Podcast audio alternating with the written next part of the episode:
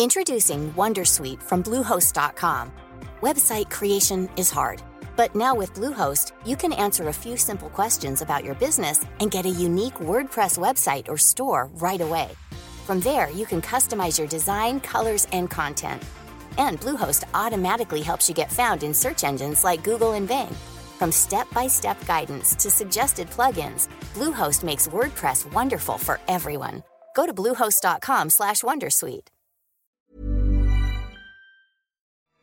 Ce podcast est sponsorisé par Pocket qui vous présente Le chaos dans nos veines, un polar de Cécile Cabanac. Dans une maison isolée, un corps est retrouvé. Il s'agit en apparence d'un suicide. Mais très vite, l'enquête se complique. La victime se révèle être une ex-policière obsédée par deux affaires non résolues. Lorsqu'un deuxième corps est trouvé dans la cave flottant dans une cuve d'acide, l'enquête vire au cauchemar. Le chaos dans nos veines de Cécile Cabanac est disponible aux éditions Pocket. Bonjour, c'est Jules Lavie pour Code Source, le podcast d'actualité du Parisien. Aujourd'hui, deuxième et dernier épisode de notre podcast sur le Hamas. Le Hamas est au cœur de l'actualité depuis ses attaques meurtrières lancées le samedi 7 octobre en Israël. 1400 Israéliens, principalement des civils, ont été tués et environ 200 autres ont été pris en otage par le mouvement islamiste. De leur côté, les ripostes de l'armée israélienne sur la bande de Gaza ont tué 2750 Palestiniens, dont plusieurs centaines d'enfants, d'après les autorités locales. Que sait-on du Hamas, classé comme organisation terroriste par l'Union européenne et les États-Unis? Quelle est son histoire? Quels sont ses objectifs, comment les Israéliens ont-ils lutté jusqu'ici contre ce mouvement islamiste. Pour répondre à ces questions, Code Source vous propose un podcast en deux épisodes, le deuxième aujourd'hui, avec notre invité, un journaliste indépendant qui a longtemps vécu à Jérusalem, Gallagher Fenwick.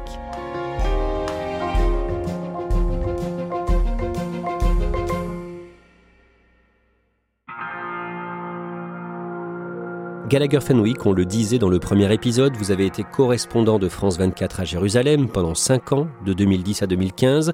Vous rentrez d'Israël où vous avez couvert pour LCI les attaques du Hamas, un mouvement que vous connaissez bien, vous avez été plusieurs fois à Gaza. Et on reprend le fil de ce podcast en 2011, au mois de mai. Gallagher Fenwick, vous interviewez pour France 24 l'un des leaders du Hamas, Khaled Meshal, en Égypte. Qu'est-ce qui vous frappe quand vous le voyez? C'est une rencontre qui est véritablement marquante. D'abord, il y a le lieu, ça se passe à l'Intercontinental, qui est un, hôtel euh, très chic euh, au Caire. Et ensuite, il y a le dispositif de sécurité autour de cet homme qui se trouve être euh, le chef du bureau politique du Hamas et chef qui vit en exil, puisque Khaled Meshal vit en exil. Il a vécu à, Damas, il vit au, au, Qatar, et là, il est au Caire. Et je me souviendrai toujours de la poignée de main que m'adresse l'un de ses principaux gardes du corps, euh, parce qu'il vient euh, vers moi, me fait un grand sourire et m'écrase littéralement la main droite dans la sienne, avec euh, beaucoup de force et de vigueur, tout en m'adressant un, grand sourire, qui est une manière de me dire, on sait à peu près qui tu es, mais tiens-toi à, à carreau. Donc le message, il est clair. Après, Khaled Meshal, il a une manière euh, très suave, sa barbe est, finement coupée, son, costume est, très bien ajusté et ses éléments de langage sont très très travaillés. Juste avant moi d'ailleurs, il accorde un entretien d'à peu près une heure à un intervieweur star de la chaîne euh, Al Jazeera. Toujours en 2011, le 18 octobre, le soldat franco-israélien Gilad Shalit, qui avait été enlevé cinq ans plus tôt, en juin 2006, est libéré. Gilad Shalit a été transféré ce matin en Israël après un bref passage par l'Égypte. Au fil de ces cinq années de captivité dans la bande de Gaza entre les mains du Hamas, le jeune soldat franco-israélien est devenu le symbole de la fidélité de l'État hébreu envers ses hommes pris en otage. On parle de 1027 prisonniers palestiniens libérés. Moi, j'étais dans la bande de Gaza. Il faut savoir que ça a été présenté et vécu par le Hamas comme un immense moment de, victoire. C'est-à-dire que quand les prisonniers palestiniens ont été libérés, le Hamas a fait sortir, et ça c'est très très rare, ses combattants, les brigades Ezedin el-Qassam. Et je me souviendrai toujours des combattants du Hamas en armes. Leur visage était caché sur des kilomètres et des kilomètres et des kilomètres. Mais ils avaient tous dans les mains lance-roquettes, fusils, armes de poing. C'était un moment où le Hamas voulait euh, vraiment démontrer sa force et sa présence dans, dans l'enclave palestinienne. En 2017, le Hamas modifie ses textes fondateurs, il semble assouplir sa position, il donne l'impression de reconnaître indirectement l'État d'Israël. Qu'est-ce qui nous fait dire ça? Il y a tout un débat sur euh, le terme le plus adéquat à employer pour parler non pas de l'assouplissement de la charte, mais de la production d'un nouveau document. C'est-à-dire que on ne touche pas à l'ancienne charte, mais on produit de l'écrit euh, supplémentaire. Il y a l'écrit où euh, on est prêt à parler des frontières de 1967. Donc il faut rappeler que en 67, durant la guerre des six jours, Israël reprend le contrôle de la totalité du territoire entre le Jourdain et la Méditerranée, et donc le Hamas se dit prêt à reconnaître euh, cette partie-là prévue par le droit international. Ce qui veut dire que si eux sont dans leur frontière de 1967, de l'autre côté de ces frontières, il y a bien quelque chose. Alors le Hamas ne le nomme pas, ne parle pas d'Israël, et donc pour certains, il y a quand même un pas immense qui a été euh, franchi. À partir du printemps 2018, des jeunes Gazaouis viennent défier les soldats israéliens à la frontière de la bande de Gaza. C'est ce qu'ils vont appeler la grande marche du retour. Des milliers de Palestiniens se sont rassemblés ce samedi à la frontière entre la bande de Gaza et Israël. Ils étaient appelés à manifester en masse. Ce qui est intéressant, c'est que ça part d'un mouvement de, de, la société euh, civile, d'étudiants qui veulent de manière euh, non violente se rappeler à la conscience du monde. Et donc pour le faire, ces jeunes organisent des marches où très concrètement, ben, ils marchent depuis euh, Gaza et d'autres localités en direction du mur qui sépare l'enclave palestinienne du territoire euh, israélien. Ça a un tel succès que le Hamas va tout de suite s'en emparer et commencer à affréter des bus pour euh, ramener davantage de, de, personnes. Et finalement, j'ai envie de dire, tirer la couverture à lui-même.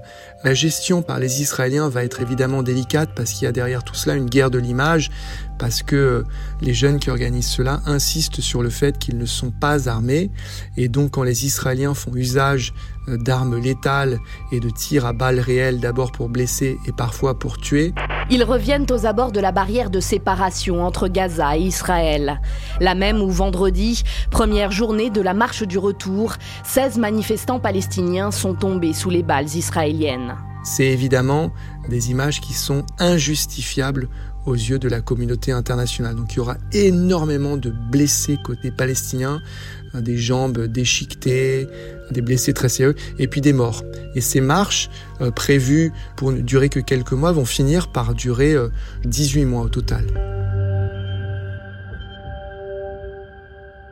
En mai 2021, le Hamas parvient à frapper Jérusalem avec ses roquettes. Il faut bien comprendre que dans ce conflit, euh, Jérusalem, c'est le nerf de la guerre.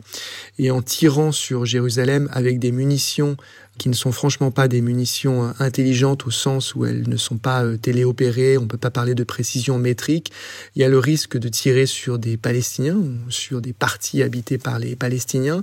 Le Hamas veut envoyer des messages très très clairs il cible l'endroit où est installé le cœur du pouvoir politique israélien, le bureau du Premier ministre, mais aussi le Parlement. Et puis ça démontre aussi euh, une capacité à tirer loin, puisque Jérusalem est évidemment à des dizaines de kilomètres de la bande de Gaza. Malgré cette démonstration de force, déjà à cette période, le Hamas a régulièrement du mal à payer les fonctionnaires de la bande de Gaza. Oui, le Hamas, c'est aussi, on a tendance à l'oublier, une immense bureaucratie. Donc des gens euh, dans les bureaux qui font euh, des papiers, qui tiennent des euh, registres de la justice, toutes sortes d'administrations comparables à, ce qu'on a dans n'importe quel État. Et le Hamas a beaucoup de mal de ce point de vue-là. Et donc, c'est aux yeux de très nombreux et nombreuses Gazaouis un échec. Et notamment, il y a l'incapacité à payer les salaires de ces fonctionnaires et qui commence à devenir très nerveux. Et plus les gens s'appauvrissent, moins ils ont peur du Hamas et moins ils hésitent à aller manifester leur colère dans la rue. Et on a vu parfois des gens par milliers descendre dans les rues, notamment de Gazaville, pour demander l'amélioration de leurs conditions de vie. Et ce qui est assez inédit, c'est qu'ils ne s'adressent pas à la puissance israélienne, mais ils s'adressent au Hamas avant tout dans leur quotidien immédiat. Ils estiment que le Hamas ne fait rien ou pas suffisamment pour pouvoir l'améliorer. Le Qatar aide Gaza à hauteur de plusieurs centaines de millions d'euros chaque année. Est-ce qu'on sait s'il y a de la corruption et si une partie de cet argent est détournée par le Hamas? Effectivement, le, Qatar est rapidement devenu une bouée de sauvetage financière pour le Hamas, avec des euh, sommes qui vont dans les 30 euh, millions de, dollars qui sont euh, amenés physiquement dans la bande de Gaza chaque mois. C'est des valises avec littéralement des, liasses de billets à l'intérieur qui devaient permettre en fait de quelque part faire sortir un peu de pression de, la cocotte, payant les, les salaires et en permettant également au Hamas, donc au gouvernement, euh, de payer l'autorité palestinienne. C'est un triangulaire un peu compliqué qui ensuite paye euh, l'État hébreu pour l'acheminement euh, d'électricité et d'autres biens qui rentrent dans la bande de Gaza. Donc euh, le Qatar a, permis cela, mais en passant tout de suite par du cash. Et effectivement, quand vous avez autant de cash qui circulent, vous imaginez que déjà la traçabilité des, des billets est relativement limitée. Et quand vous faites partie des maillons de transmission, il y a toujours la tentation de s'en mettre plein les poches. Et quand vous habitez dans un territoire de 350 km et que vous vous faites construire une maison qui ressemble plus à un palais euh, qu'aux appartements dilapidés qu'on trouve dans le centre-ville de Gaza, ça se voit rapidement. Pareillement, euh, tout le monde va voir le véhicule à bord duquel vous vous déplacez dans, la bande de Gaza, et donc ça fait jaser, et ça participe à la colère et aux accusations de corruption qui sont euh, tout à fait justifiées dans certains cas. Cette année 2023, le dimanche 16 juillet, un compte Instagram palestinien suivi par 150 000 personnes, en grande partie euh, des Gazaouis, le compte Al-Virus, publie un post visant le Hamas et il est très largement commenté. Oui, absolument. Ce qui est intéressant, c'est que le compte s'appelle le virus euh, moqueur. Il est animé, me semble-t-il, par des Palestiniens qui en réalité sont à l'étranger, je crois, qui se sont réfugiés en, Égypte, parce qu'il y, a, toujours eu une jeunesse euh, qui n'a jamais euh, supporté les, restrictions imposées par le Hamas, restrictions vestimentaires, euh, mode de vie très rigoriste. Et eux ont bien compris l'utilisation qu'ils pouvaient faire de ces réseaux.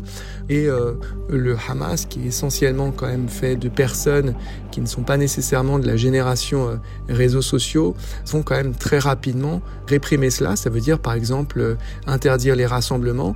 Et celles et ceux qui refusent de se soumettre à ces dictats sont envoyés manu militari croupir dans une cellule de prison. Et pour les avoir vus, c'est franchement pas un moment sympathique.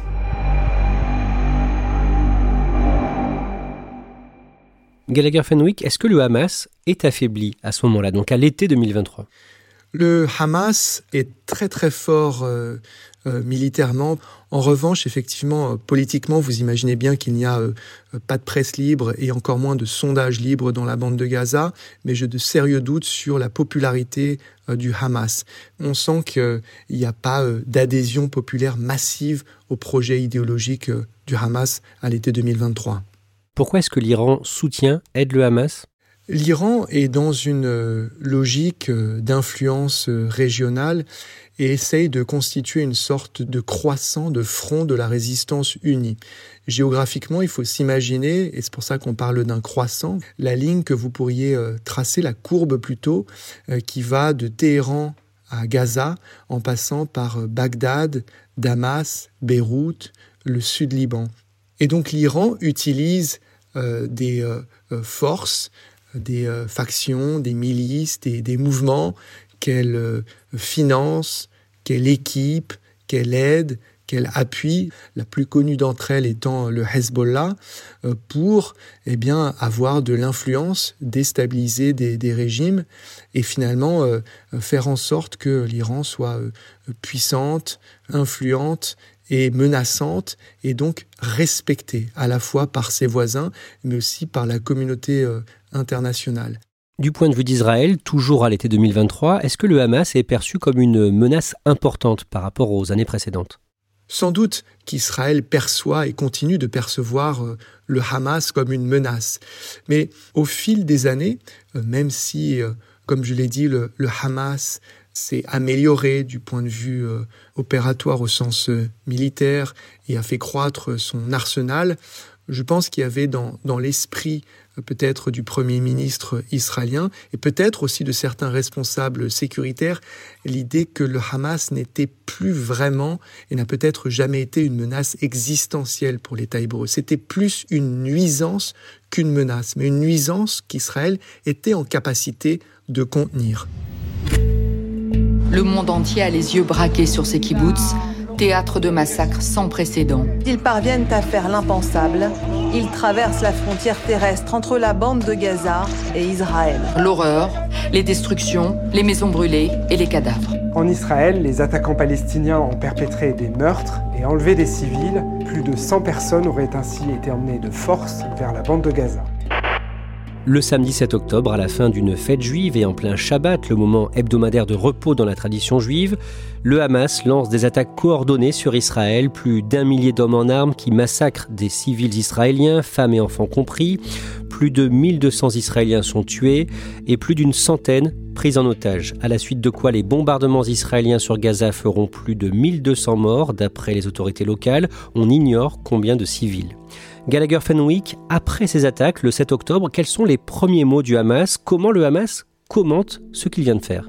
Il reconnaît son entière responsabilité dans ces actes terroristes dont le caractère euh, méthodique est absolument effrayant puisque ce sont euh, des hommes en armes qui vont dans des petites euh, localités qui sont à quelques kilomètres de la bande de Gaza et qui, maison par maison, vont tuer hommes, femmes, enfants, vieillards, ils pillent, ils brûlent. Donc ce sont des scènes absolument épouvantables et ils prennent aussi des otages. Beaucoup, beaucoup d'otages.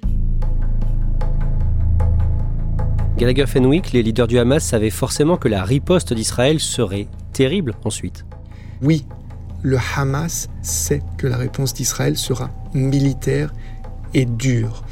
Mais le Hamas pense avant tout à lui, à sa survie, et en ce sens, est prêt à sacrifier une partie de sa population de la population palestinienne et à en faire ce qu'ils appellent des martyrs. Et c'est là aussi qu'est l'immense drame de ces événements, c'est que de part et d'autre, ce sont les populations civiles qui payent le tribut le, plus lourd dans cet affrontement euh, sanglant. D'abord les, les, victimes israéliennes, juives qui sont mortes, et ensuite euh, palestiniennes. Parce que oui, la réponse euh, d'Israël est souvent volontairement euh, disproportionnée, parce que c'est sa manière euh, doctrinale de rétablir sa dissuasion. Pour que vous compreniez l'état d'esprit dans lequel se trouvent les Israéliens aujourd'hui, on parle de plus de, de 1000 morts, 1200 morts côté israélien. Israël, c'est un pays qui a 9 millions d'habitants. En France, on a un peu moins de 70 millions d'habitants. Donc c'est un rapport de 1 à 7.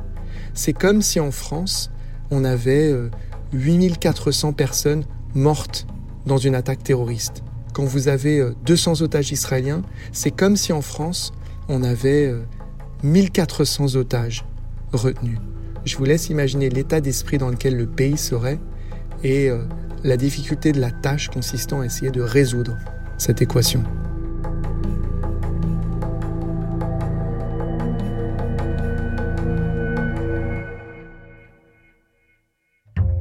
Merci Gallagher Fenwick, journaliste indépendant, ancien correspondant de France 24 à Jérusalem. Code Source est le podcast quotidien d'actualité du Parisien. Cet épisode a été produit par Thibault Lambert, Pierre-Lloyd Thomas et Barbara Gouy. Réalisation Pierre Chaffanjon. Pour suivre l'actualité en direct, rendez-vous sur leparisien.fr.